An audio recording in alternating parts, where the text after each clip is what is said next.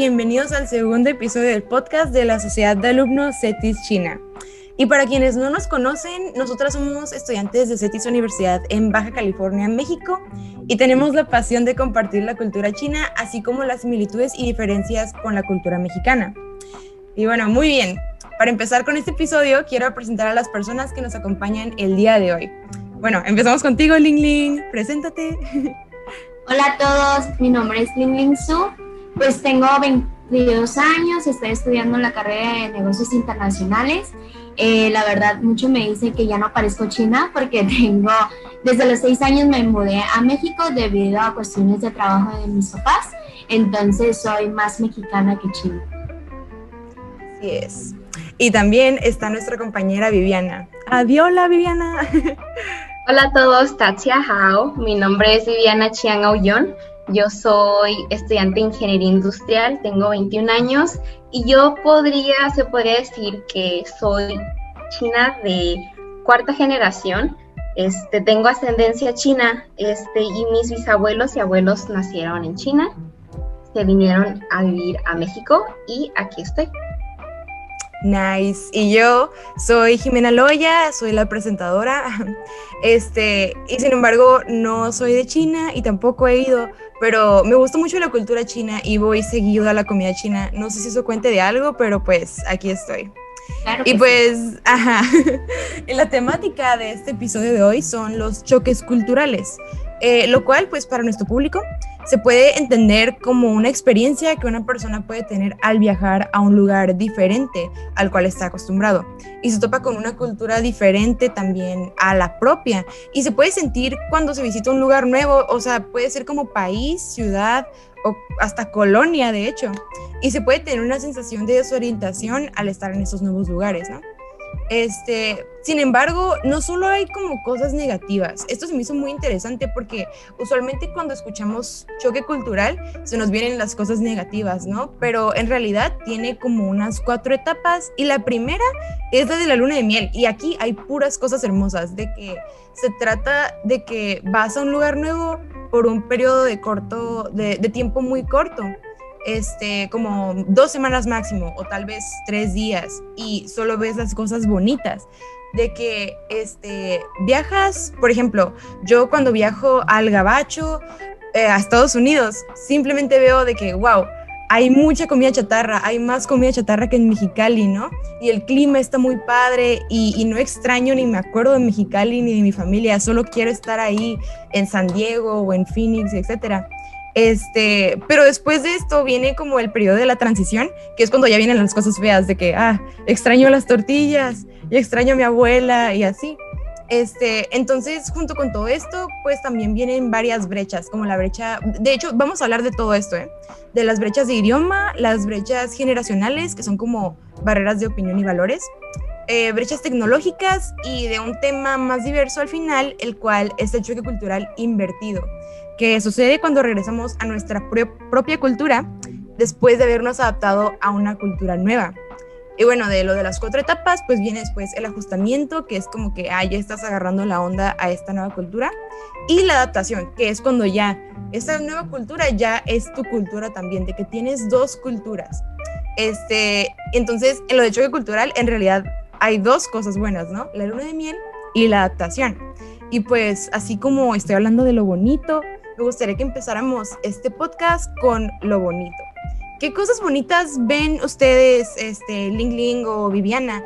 Eh, ¿Ven en China o ven aquí en México? O ustedes, pues que, este, en el caso de Ling Ling, que vivió en China, ¿qué cosas de ahí extrañas? Eh, bueno, si es que tienes memoria o tienes familia allá que te haya contado cosas que quisieras experimentar de nuevo. Eh, o Viviana, ¿qué cosas, este, también vas para allá y dices, oh, esto me encanta. Y e igualmente esto puede pasar en México. Entonces, este, ¿qué cosas me pueden contar ustedes que les gusta muchísimo? Lo bonito, pues. Uh, pues hablando de China, la verdad, pues yo me vine a los seis años, entonces duré todo lo que es la etapa de la, mm, de la primaria, no, del preescolar, perdón, ahí. Entonces, lo que más extraño es la comida la comida es única. Entonces, aunque aquí en Mexicali existe lo que es comida china y así, pero pues la comida tradicional o la típica es distinto, ¿no? Porque la comida china aquí en Mexicali está adaptado al paladar del mexicano.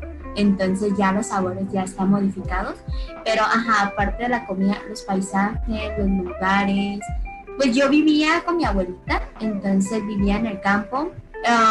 Me encantaba hacer jueguitos con mis primos, por ejemplo, con mis amiguitos de, pues de la, del preescolar y todo. Entonces, a mí lo que más extraño pues, es mi familia y la comida, ¿no?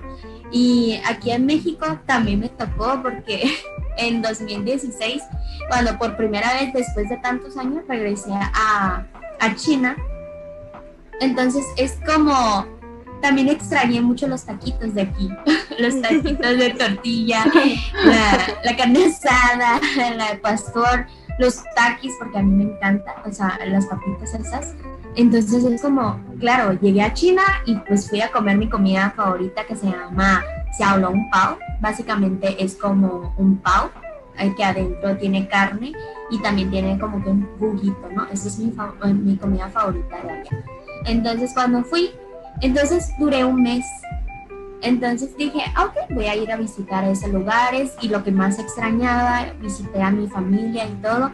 Entonces pasa dos semanas, ya, ya recorrí todo lo que tenía que recorrer y empiezo a, como, como ya lo, ya lo has comentado, la transición de que, ay, ahora sí, ya estoy extrañando mi México lindo, la comida y luego mis amigos entonces, eso como que fue una experiencia muy especial.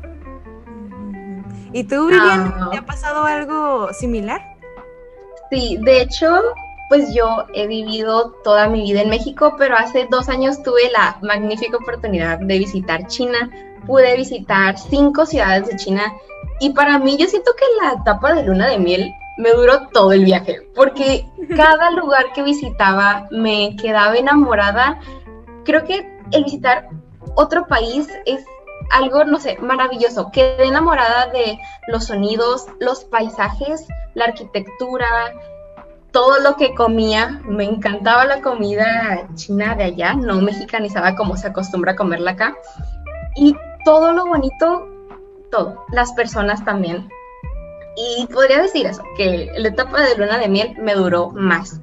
Sí me, uh, sí, si vieron ciertas cuestiones que, que me, tuve estos choques culturales, que vamos a hablar de esto más adelante, y sí experimenté esto de la transición, porque yo viniendo de una cultura mexicana que a pesar de yo haber crecido con la cultura china en mi familia, no me esperaba ciertos comportamientos de la gente de allá. Era muy foráneo, muy extraño para mí. Pero si tuviera que decir cosas concretas que me gustó, mm, paisajes, la naturaleza, y porque fueron unas ciudades que visité donde había mucha, mucho verde, mucha vegetación, muchos lagos y las fachadas, este, las fachadas tradicionales chinas me encantaron. Habían unos lugares eh, que tenían eh, pinturas tradicionales chinas. Y si yo de por sí ya aprecio mucho el arte, el ver la, el, el, tamaño e imaginarme la dedicación que se tuvo que, eh, que le tuvieron que dedicar a estas obras de arte, me encantaron. Así que mm, yo diré que, que tiene bonito todo, pero cosas favoritas, probablemente paisajes y la arquitectura. Uy, qué hermoso, la neta. Se me hace muy bonito que aprecies todo de China, la verdad, porque genuinamente siento que es un lugar en el que se aprecia mucho la cultura, de que este, la aprecian y la continúan apreciando de que generación tras generación y aquí en México hay veces en las que quieren como que este, desechar ciertas cosas, de que no, vamos a intentar ser más como otros países o lo que sea, pero allá en China son chinos y orgullosos y promueven todo eso y se me hace algo bellísimo, la verdad. Este, y yo, por ejemplo, eh, aprecio esto simplemente cuando voy a la comida china o a la chinesca y así, este, y sin embargo, me imagino que ustedes pues tienen más experiencia 100% con todo esto. Este, y Viviana, de hecho, ¿querías decir algo sobre eso? Sí, ahorita que mencionaste que muchas veces se nos olvida, para los que no ubican Mexicali, Mexicali es una ciudad fronteriza con Estados Unidos y también hay algo de más que choque, yo creo que como combinación cultural, muchas veces nosotros tomamos ciertas este, festividades y tradiciones, costumbres de Estados Unidos.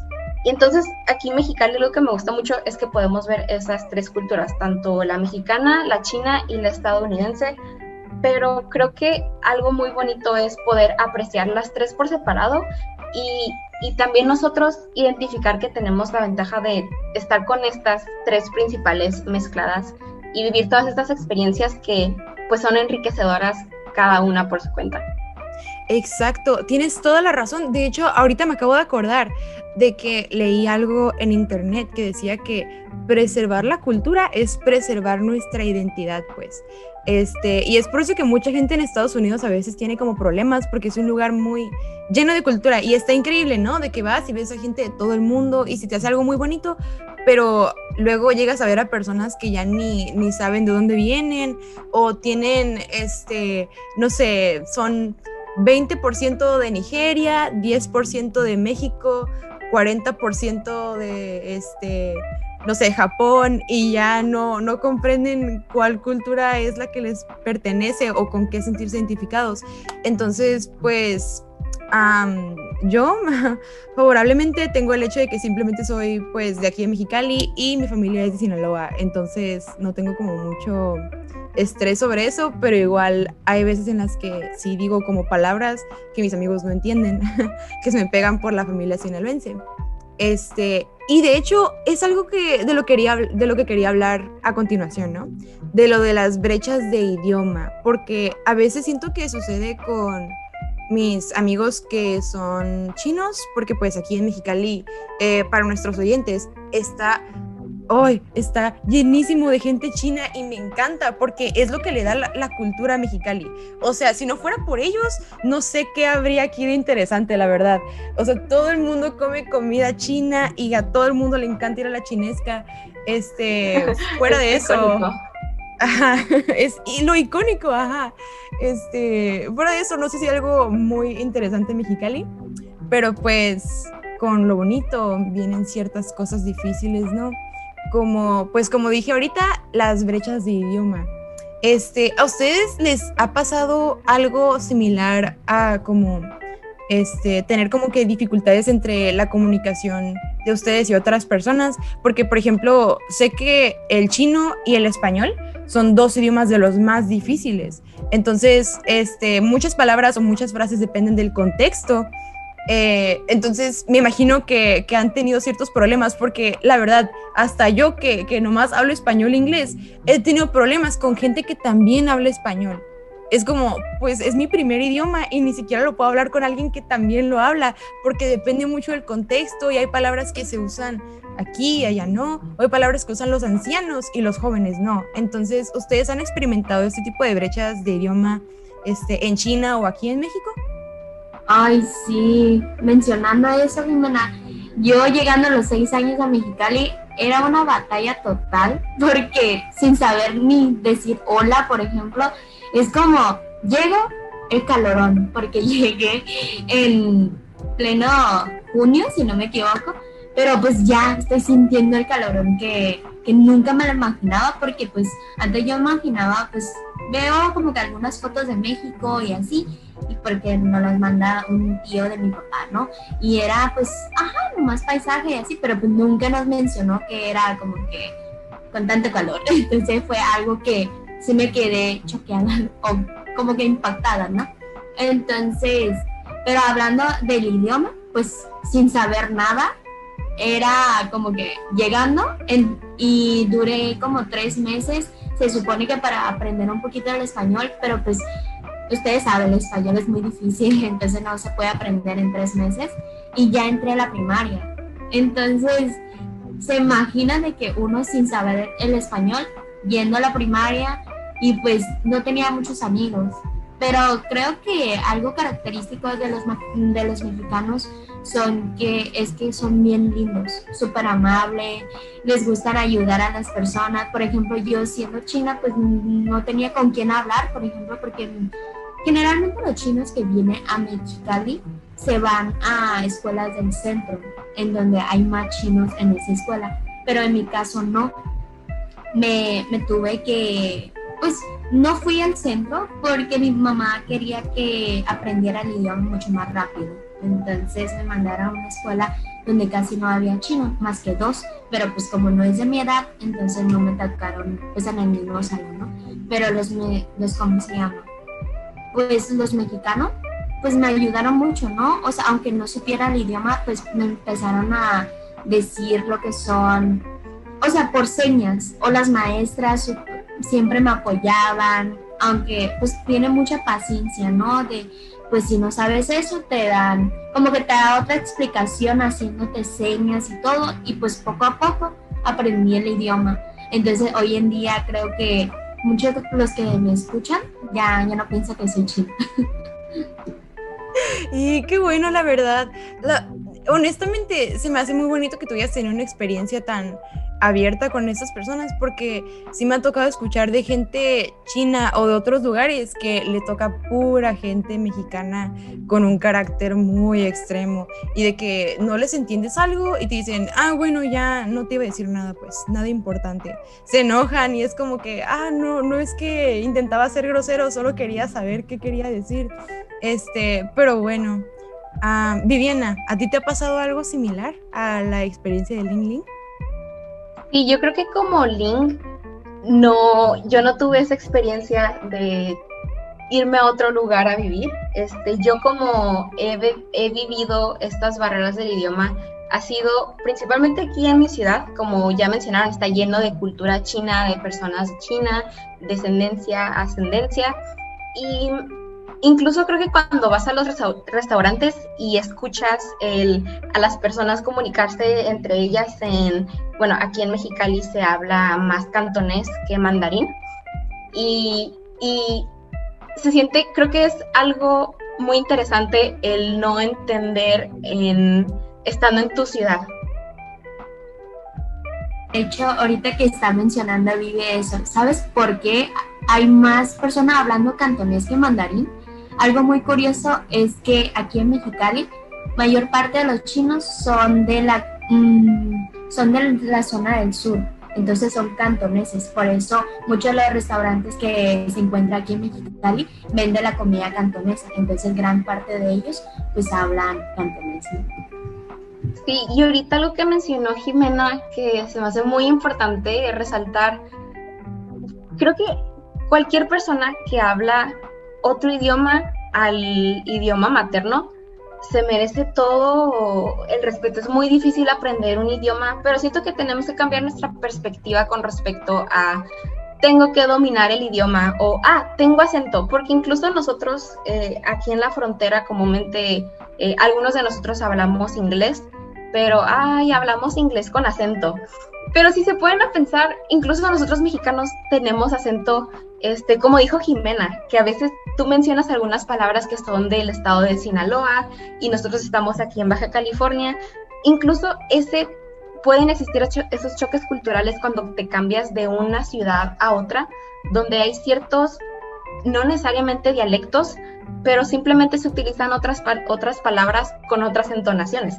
La entonación que estamos manejando ahorita va a ser muy diferente a alguien que vive en, en, en, Sinaloa o en la Ciudad de México o en Yucatán. Y siento que tenemos que quitarnos esa pena de hablar otro idioma.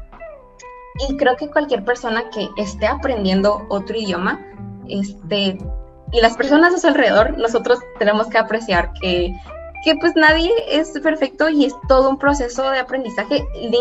El chino es un idioma, yo por ejemplo no hablo chino, hablo lo básico y sé algunas cosas, pero yo hablo, es mi idioma materno es el español.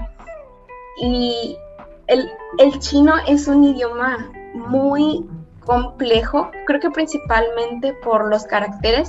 Ling, ¿cuántos caracteres chinos hay? Es un estimado, porque tampoco sé exactamente, pero son más de 40 mil caracteres.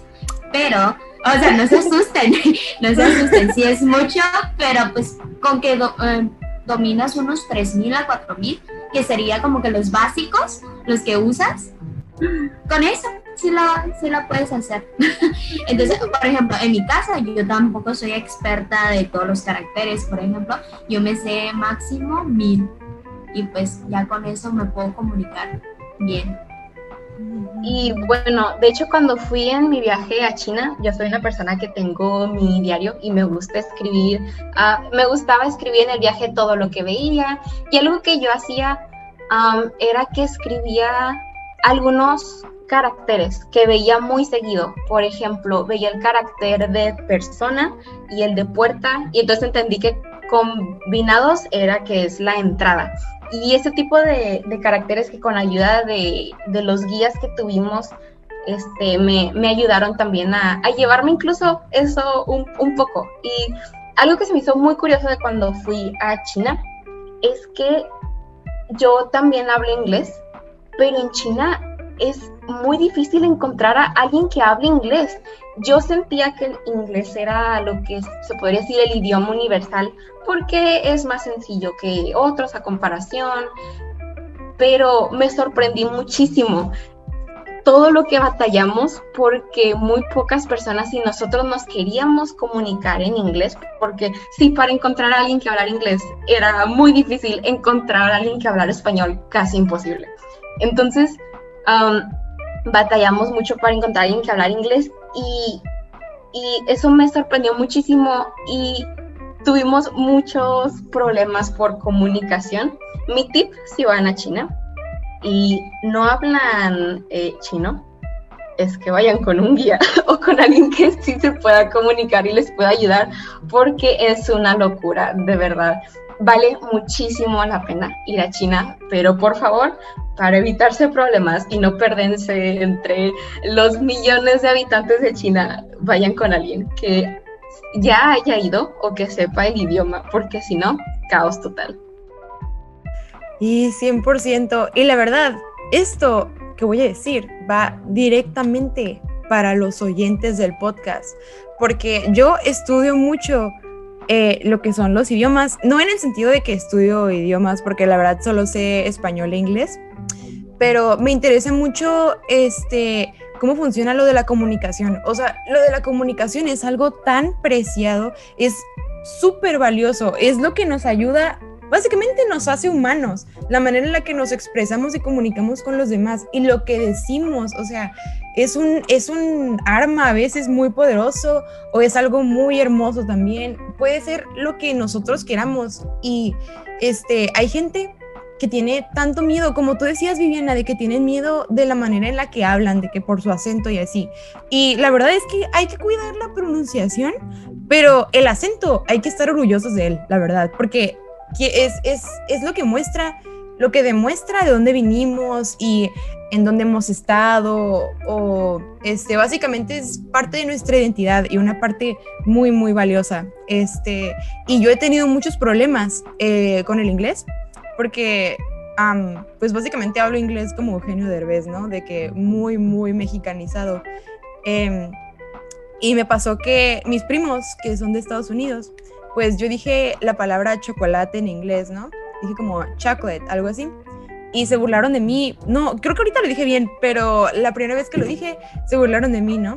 y dejé de hablar inglés, de que para siempre, de que solo lo hablaba en mi escuela. Exacto, o sea, me pegó muy feo, no sé por qué, este, genuinamente fue algo que me hizo sentir mal, pero no debió de haber sido así, o sea, hay gente que se burla y es como que pues lo único que tenemos que hacer es acá de que barrirnos de las culpas y de las penas y lo que sea y seguir adelante aprendiendo y hablando porque hablar es hay que, no, no hay que, es algo muy infravalorado, ¿ok?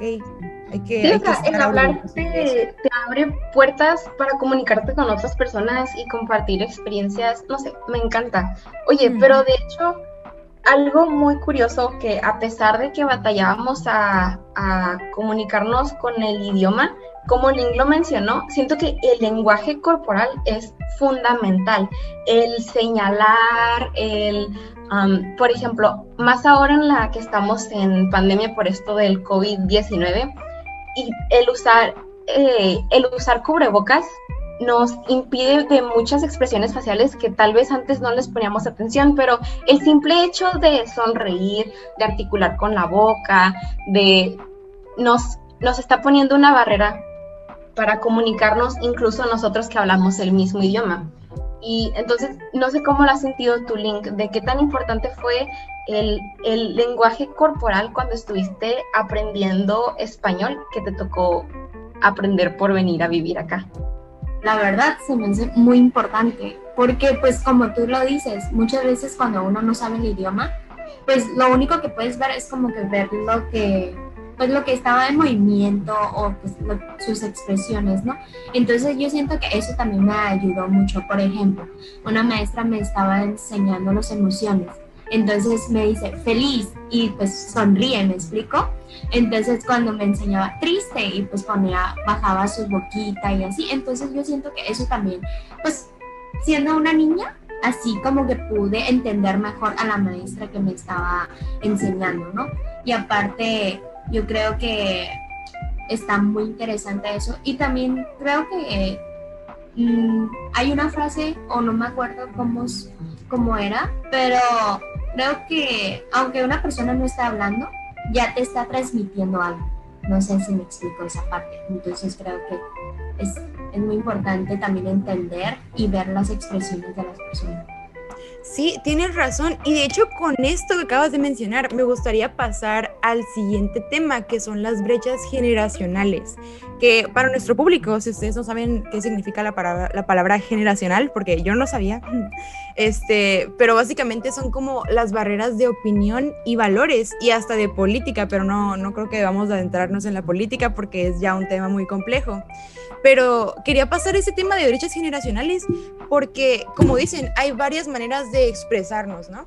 Este, y con el lenguaje corporal y todo esto. Pero, por ejemplo, me acuerdo que un profesor de CETIS Universidad, el profesor Esponda, él estaba explicándonos a nosotras y al grupo de este, la Sociedad de Alumnos CETIS China sobre su experiencia en China, porque él viajó para allá por un periodo de tiempo muy largo, o sea, tuvo la experiencia básicamente la experiencia completa de China, ¿no? Trabajó ahí, habló con muchísimas personas, este, y, y nos platicó sobre eso y se me hizo muy interesante el hecho de que hablaba de que allá en China, si tú le abres la puerta a una persona, básicamente estás insultándolo, de que estás diciéndole débil o que este, no puedes abrir la puerta eh, por ti mismo. Y a mí se me hizo muy interesante porque aquí en México pues nosotros abrimos la puerta a los demás, pues por respeto o para ser generosos, ¿no? Este, y sin embargo, allá lo ven como algo negativo. Y pues este tipo de cosas son como las brechas generacionales, de que tenemos opiniones que aquí son positivas y allá son negativas, o que allá son positivas y aquí negativas, etcétera. Entonces, este, Link, ¿tú tienes alguna experiencia similar a esto que nos quieras compartir? Sí, como ya les había comentado, ya tengo muchos años aquí viviendo en México, más de 18 años.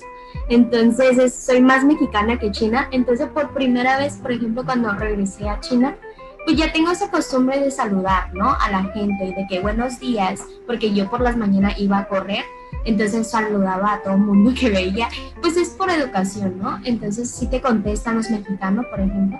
Pero cuando me tocó regresar a China, es de que empecé a saludar a una señora, pero me, me quedó viendo con cara de esta niña que trae, ¿me explico? Entonces como, no es, yo entiendo porque, bueno, en China, en la cultura china, generalmente los adultos le dicen, o cualquier persona, eh, o desde noticias y todo, nos dicen que no hable con extraños.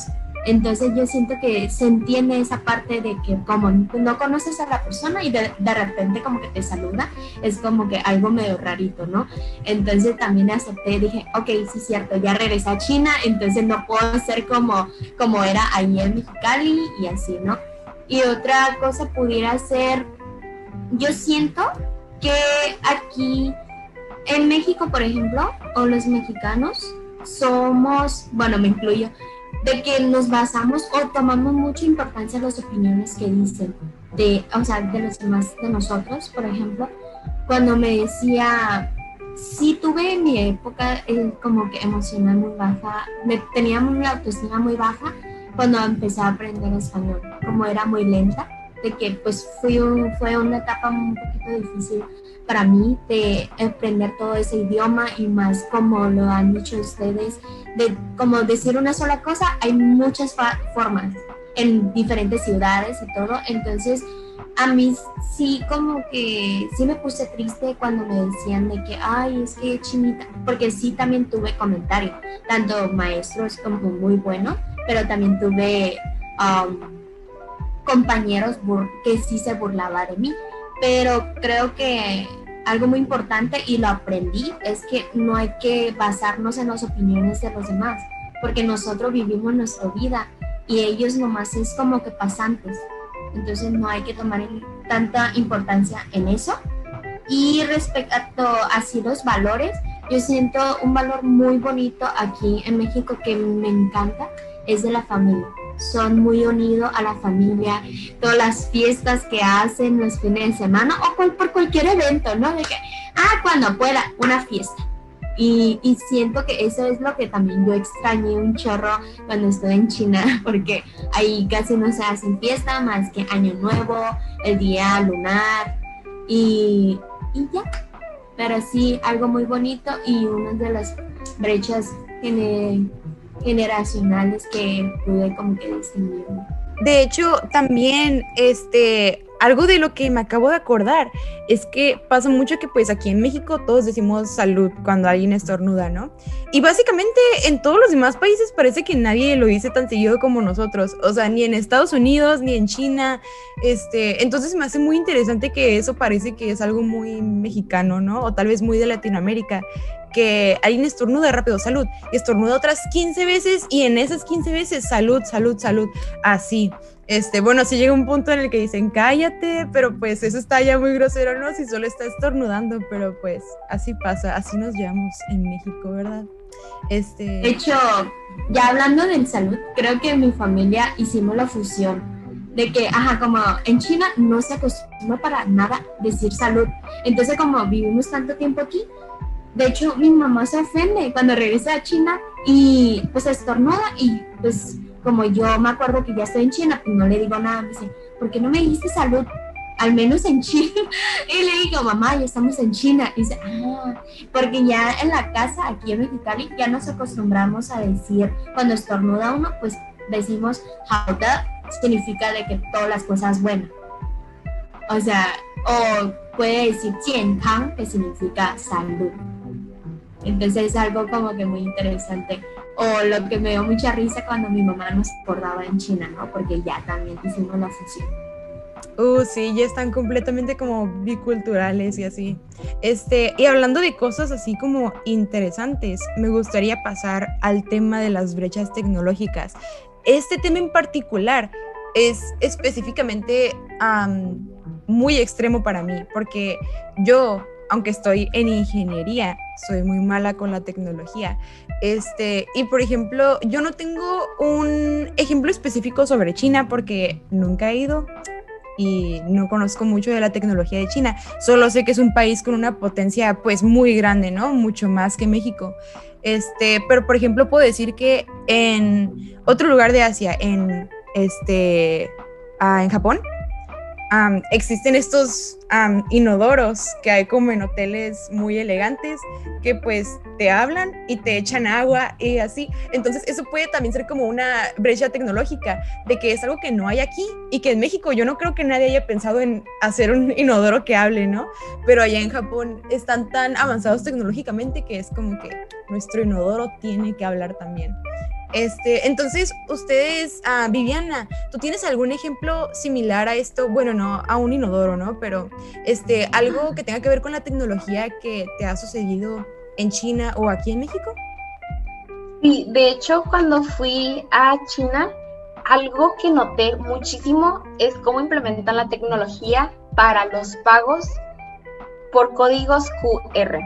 Yo no sabía y no me esperaba que todos los pagos para cualquier cosa, y cuando digo cualquier cosa, en verdad me refiero a cualquier cosa, podías encontrar en China que con tu teléfono pagaras con tu código QR desde en un restaurante, un café, cualquier servicio del taxi, en los hoteles, pero también incluso puedes ver personas pidiendo limosna con su código QR para que no tengas ninguna excusa de no poder ayudarles.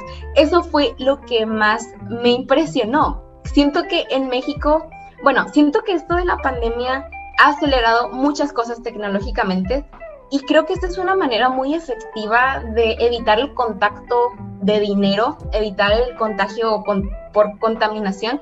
Siento que vamos hacia allá. No sé si, no, mm, Aquí en México veo que muy pocas veces se implementa esto de pagar por medios electrónicos, pero definitivamente lo veo más que hace dos años. No sé si por esto del COVID que se, hace, se aceleró, pero eso fue lo que más me impactó cuando fui allá. Creo que no me tocó ver de esos inodoros, pero no sé si Lili tenga otra experiencia. Sí, de hecho sí es muy común, por ejemplo, en China, en el aeropuerto me tocó ver, no me acuerdo en qué ciudad era, pero ajá, si no me equivoco fue en el de Beijing o el de Guangdong, que sí había pues baños que son electrónicos, ¿no? Y en el caso, en el caso que decía Vivi, también, bueno, yo que ya tenía mucho tiempo aquí en México, entonces cuando yo me mudé a, a, aquí a México, pues no, no estaba como que tan avanzado todo lo que es la tecnología en China. Pero cuando ya regresé era en 2016. En serio, de que podías viajar sin llevar maleta ni nada, con que llevabas tu celular, ya, ya era suficiente. Porque con tu celular pagaba todo, incluso con las personas que venden, por ejemplo, en la calle, todo tiene su QR. Entonces, era algo muy impactante porque yo cuando fui al mercado con mi abuelita, incluso hasta mi, mi abuelito sabía. Entonces, por ejemplo, me tocaba pagar, ¿no? Y yo no tenía suficiente efectivo. De hecho, cuando tú vas a China, luego, luego la gente puede identificar que tú eres extranjera o vienes de turismo, porque los únicos que pagan en efectivo son los de turismo, los que vienen de fuera, pues, eh, porque los que son de China, pues ya pagan con su celular. Entonces, es algo muy interesante también. O también hay muchos robots. En lugar de que una persona te atiende en el aeropuerto, hay robots que te dirigen, que puedes preguntarles, ¿sabes qué? Ocupo cierto servicio y te dirige al lugar que deberías de ir o te lleva incluso. Entonces, eso es como que uno de los avances que he notado. Qué increíble, la verdad. Yo no me puedo imaginar a un robot aquí en Mexicali. Siento que si hubiera un robot, todo el mundo perdería la cabeza e iría a tomarse una foto con él y así. Y eso pues ni los eh, viejitos en China harían eso, ¿no? Ya están todos acostumbrados a los robots. Y de hecho, este, estaba pensando eh, en todo pues eso del COVID, ¿no? De que otra como cosa de la tecnología que había en China y que ahora hay aquí en México, pues es lo de los cubrebocas. Yo he visto que en Asia eh, y en China, en Japón y así, pues todas las personas ya usan cubrebocas, pues tienen sus medidas de seguridad ya bien establecidas eh, de lo de la sanitización y así. Y aquí en México, pues éramos muy de, ah, vamos a comer tacos en la calle a tres pesos, ¿no? Este, y en México, pues a mucha gente no le importaban ese tipo de cosas hasta que, pues, lamentablemente ocurrió, pues, lo del COVID. Sin embargo, a mí genuinamente se me hace algo muy bueno que se haya implementado lo de las mascarillas. Sí fue muy como eh, un cambio muy drástico porque de hecho había escuchado la frase que dice que básicamente, ah, me lo dijo mi tío, ¿no? Sinaloense. Me dijo, este, el COVID forzó a México a que avanzáramos 10 años en el futuro. Esto pues por formas eh, de maneras tecnológicas, ¿no? De que hoy de hecho que fui a un restaurante chino, ahí vi el código QR y hace unas semanas que fui a, a desayunar a otro restaurante también estaba el código QR y pues se está implementando aquí de poquito en poquito, o sea, no tan extremo o no tan tan visto con gente pidiendo limosna y así en el código QR, este, pero sí, pues ya se está implementando aquí, entonces ese tipo de cosas también pues son lo de las brechas tecnológicas que hay entre México y China, ¿no? Este, ah, Viviana, ¿tienes alguna opinión sobre eso? Sí, de hecho, qué bueno que mencionaste el cubrebocas porque fue algo que miré mucho cuando fui. Yo fui a China en el en abril del 2019, antes de que todo esto pasara. Y a la primera ciudad que llegamos, porque de allí ahí llegó nuestro vuelo, fue a Beijing.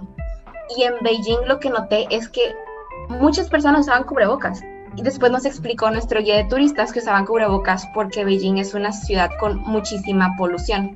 Y que ciertos días eh, donde los niveles de polución estaban muy altos, las personas usaban cubrebocas, pero que también no es solamente en China, esto ya es por cultura de algunos países en Asia, usan cubrebocas para cuando tú estás enfermo y para no contagiar a los demás. Y siento que esto es algo que debería ser más cotidiano en nuestra vida. Creo que por el COVID-19 esto espero se quede, esto de usar cubrebocas cuando nos sintamos enfermos, no solamente por, ah, por el miedo de tener el COVID, pero tal vez como si tenemos un resfriado o si nos duele la garganta. Eso espero que sea algo que se quede con la cultura mexicana, y, pero ahora creo que eso se podría quedar a nivel mundial. La cultura del uso de cubrebocas Además, no sé ustedes, pero bueno, yo cuando fui allá veía a las personas con cubrebocas negros y wow, me encantaron como, mm, como pieza, artículo de ropa, de accesorio. Siento que se ven muy bien y también por eso me gusta usar cubrebocas. Ah, siento que se ven muy bien con ciertos outfits. Sí, 100% estoy de acuerdo en que genuinamente espero que se quede aquí en México pero la verdad me han pasado ciertas cosas negativas con lo del cubrebocas, de que se me olvida que lo traigo puesto y me pongo una cuchara de cereal o algo así y yo de que, ay, traigo puesto el cubrebocas.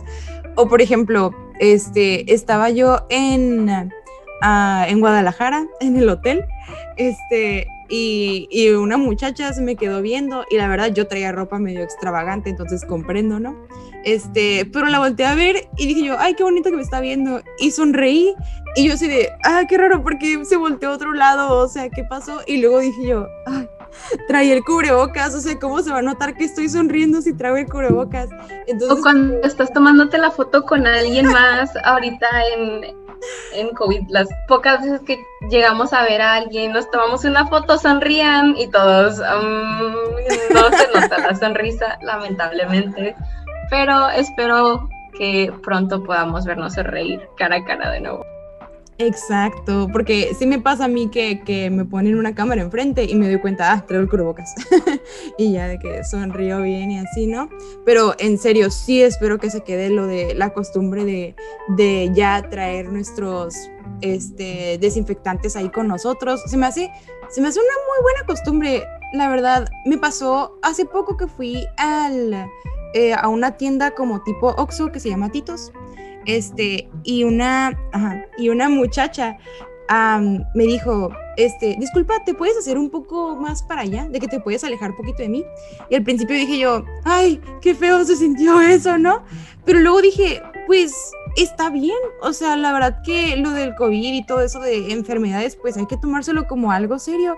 O sea, yo sé que no tengo COVID y así, pero pues igual hasta, hasta al principio me sentí mal y después me sentí como, wow, esta muchacha la veo en un pedestal ahora de que yo tengo que ser así también, de que no estás siendo rudo, estás pidiendo cosas, este, pues por tu salud, ¿no? Pero bueno, para finalizar, tengo un tema un poco más este, diferente. Bueno, está con el choque cultural, pero de hecho es el choque cultural invertido, que es el que se da cuando regresas a tu propia cultura después de haberte adaptado a una cultura nueva. Y tiene como unas dos partes, la de la idealización y la de expectativas. Eh, y para nuestros oyentes, pues voy a explicar un poquito lo de la idealización, que si mal no recuerdo, es cuando nos encontramos pensando en el lugar al que solíamos pertenecer este, antes de cambiar de una cultura. Y pues lo idealizamos al ponernos nostálgicos y pensar en todo lo bueno y no pensar en todo lo malo. Y cuando volvemos a este hogar, observamos que tiene cosas buenas y cosas malas. Entonces ahí sufrimos un choque cultural.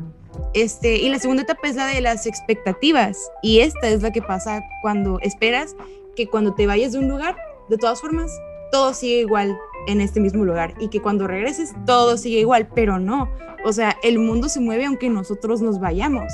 Este, entonces, ¿a ustedes, Ling Ling o Viviana, les ha pasado algo similar este, con esto? Um, Ling Ling, ¿te ha pasado en China o en México este, algún tipo de choque cultural invertido? Porque, por ejemplo, ah, bueno, sí, perdón. No, no te preocupes.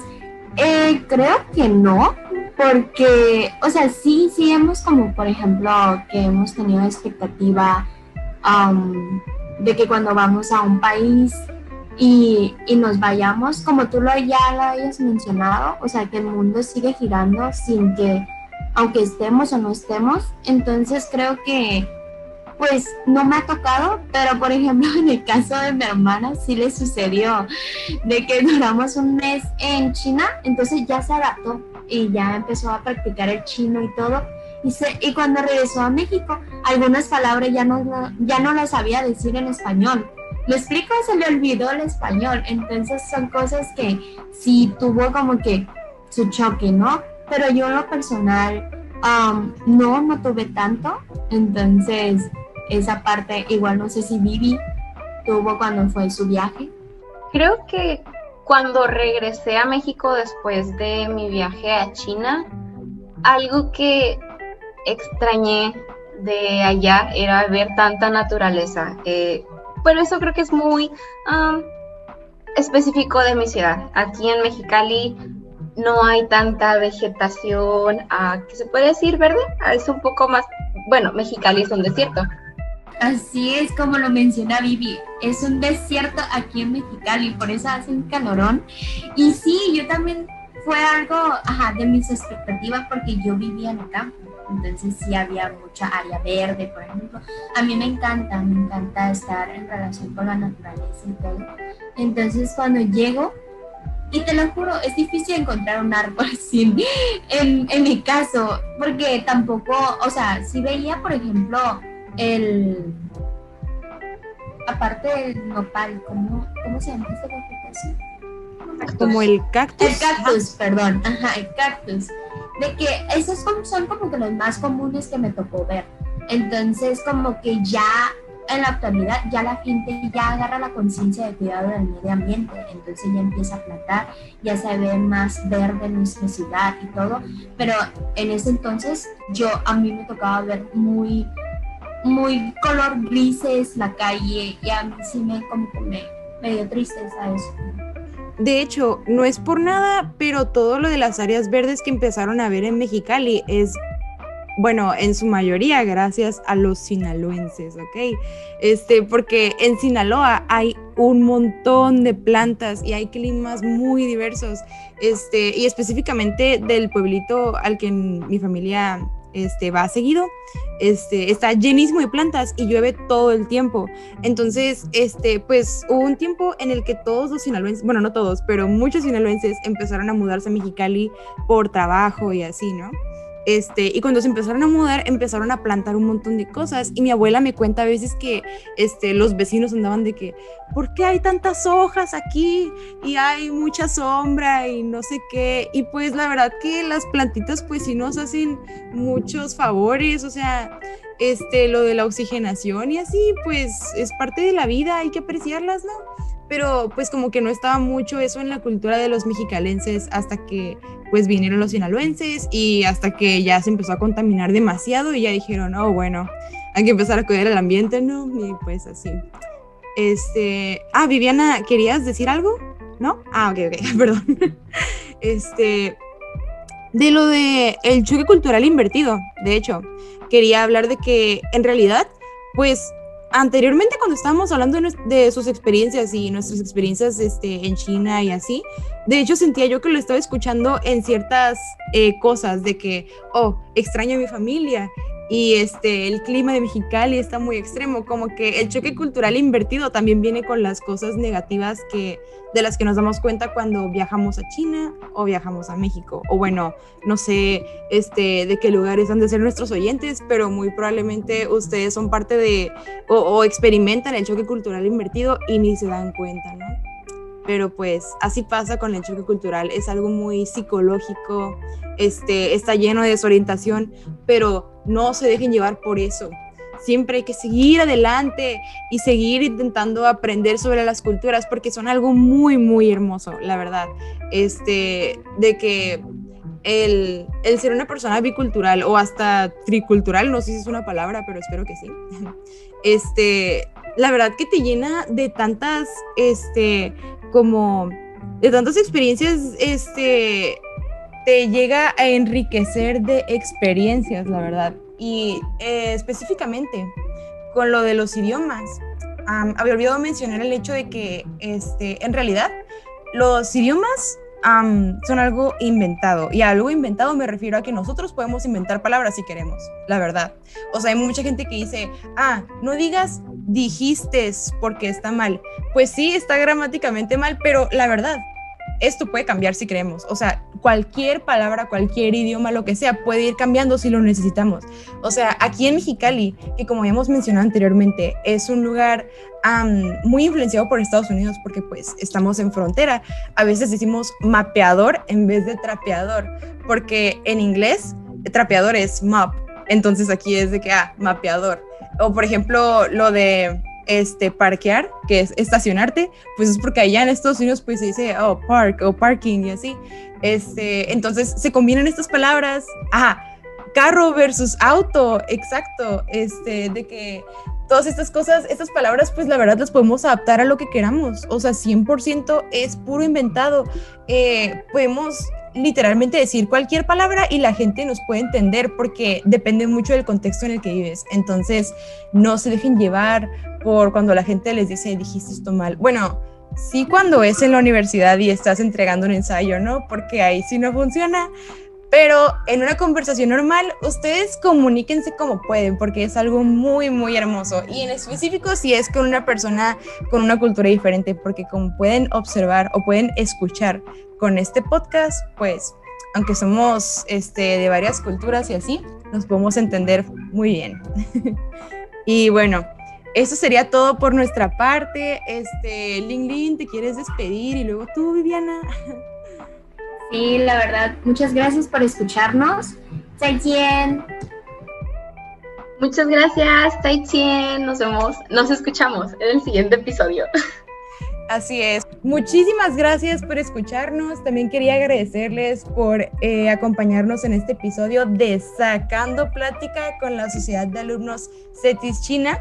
Y espero que este, se conecten también a escucharnos en el próximo episodio. Y muchísimas gracias eh, por todo. Adiós. Adiós.